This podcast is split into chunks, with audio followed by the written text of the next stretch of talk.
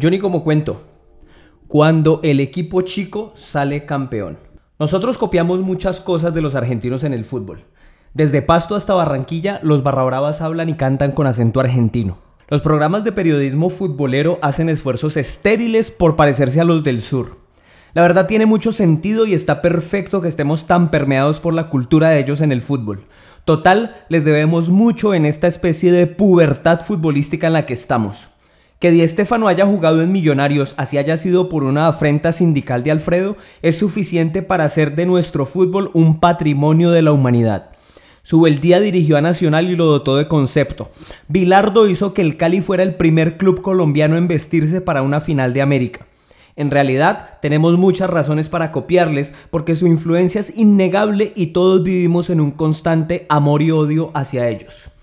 Allá abajo tienen desde hace tiempo resuelta una discusión que a nosotros nos sigue sacando canas. Ellos tienen cinco equipos grandes, Boca y River por encima del resto, y después están Independiente, Racing y San Lorenzo. Listo, chau, a otra cosa. Nosotros en ese estigma de quedar siempre bien con todo el mundo, de apelar a la corrección política en la luz y a las balas en la oscuridad, no hemos resuelto el tema de cuáles son los equipos grandes. Para mí, grandes deberían ser considerados los únicos equipos que llenan la cancha de local y de visitante. Así que los únicos grandes son Nacional, América y Millonarios. Lo demás es contentillo de periodistas que quieren recibir buen desayuno en cada ciudad que visitan. No solamente tenemos problemas para dibujar fronteras entre los grandes, sino que le tenemos pavor a llamar equipo chico a los que son chicos. No, el Caldas no puede ser chico porque tiene una Libertadores. Mentira, Argentinos Juniors tiene una y es más pequeño que el Pitufo de Ávila. No, el Cúcuta no es chico porque salió campeón. No, la Equidad, el Huila y Bucaramanga han jugado finales, tampoco son chicos. Vivimos en una maraña de justificaciones y maromas discursivas para no decirle chico a los equipos chicos. Mi equipo es un equipo chico. ¿Cómo no vamos a ser chicos si nunca llenamos la cancha? ¿Cómo no vamos a ser chicos si nuestra mascota es un señor gordo que cada vez se ve más incómodo en el traje que usa? ¿Cómo no vamos a ser chicos si nuestro clásico rival es el Atlético Huila? Somos chicos, muy chicos. El Tolima es un equipo chico y nadie tiene por qué ofenderse por eso. Ahora, hay algo especial que tienen los equipos chicos, algo irrepetible. Es algo que pasa como el cometa Halley cada 70 años, pero que cuando pasa tiene el gusto de tatuar con una sonrisa eterna a varias generaciones. Cuando el equipo chico sale campeón. Convengamos algo de entrada, nuestra liga le ofrece muchas oportunidades al equipo mediocre, que generalmente es el chico, aunque los grandes nuestros son un monumento al mediopelo. Los equipos pueden arrancar con pereza, sacudirse a mitad de torneo y tener un buen repunte para meterse en la definición. Eso hace que ganar una liga aquí en Colombia no tenga el mismo mérito de regularidad de otras partes. De todas formas, hay que aguantarse un cuadrangular o una definición mata-mata para llegar a la final. Recién ahí hay que intentar quitarle la copa a Nacional o a Junior o al América, que aparte de contar con las mejores figuras, tienen esa película mediática y arbitral que siempre los cobija. Cuando el Tolima llega a la final, yo opto siempre por la misma estrategia. Soy el tipo más pesimista del mundo. No, imposible. Ellos tienen apreciado a Bedoya, a Telembi Castillo. ¿Has visto cómo juega ese Cúcuta? Es bravísimo. Nadie les gana el General Santander. El Once Caldas es infalible. El profe Osorio tiene mil módulos y adelante Dairo te clava borracho o en sano juicio. En todas las finales apelé a hacerme el pendejo esperando en secreto la estrella. En las charlas con los amigos tiraba mi discurso pesimista y trataba de enfriar el entusiasmo de los otros.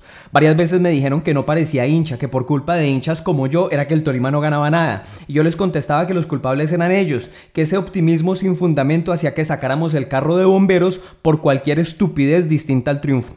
Yo de corazón esperaba estar equivocado siempre, pero el personaje negativo estaba ahí para protegerme.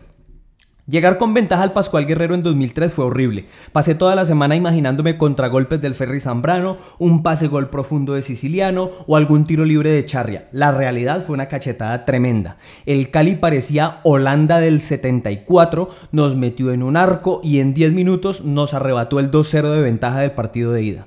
Después pasó lo que todo el mundo sabe. 3-1, final por penales. El uruguayo Artigas hizo que la gente acostumbrada a llorar de tristeza probara lágrimas de alegría. En 2018 todo fue mucho mejor. Recuerdo que con el 1-0 en contra aquí en Ibagué, el partido de Medellín iba a ser una diligencia sencilla para ellos. como pagar el recibo del gas por internet.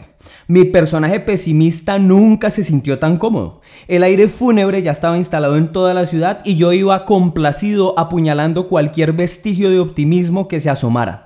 En la intimidad yo me hacía fantasías pequeñas en las que Ángelo aguantaba alguna pelota para que Villa rematara. A veces me imaginaba un penal tempranero a favor y después 85 minutos con la tensión arterial entre el cielo y el infierno.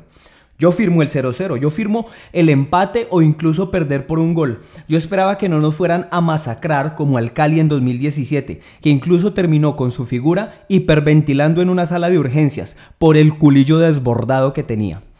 Ese segundo tiempo del partido en Medellín, el 9 de junio de 2018 contra Atlético Nacional, fue todo lo que un equipo chico sueña con hacer.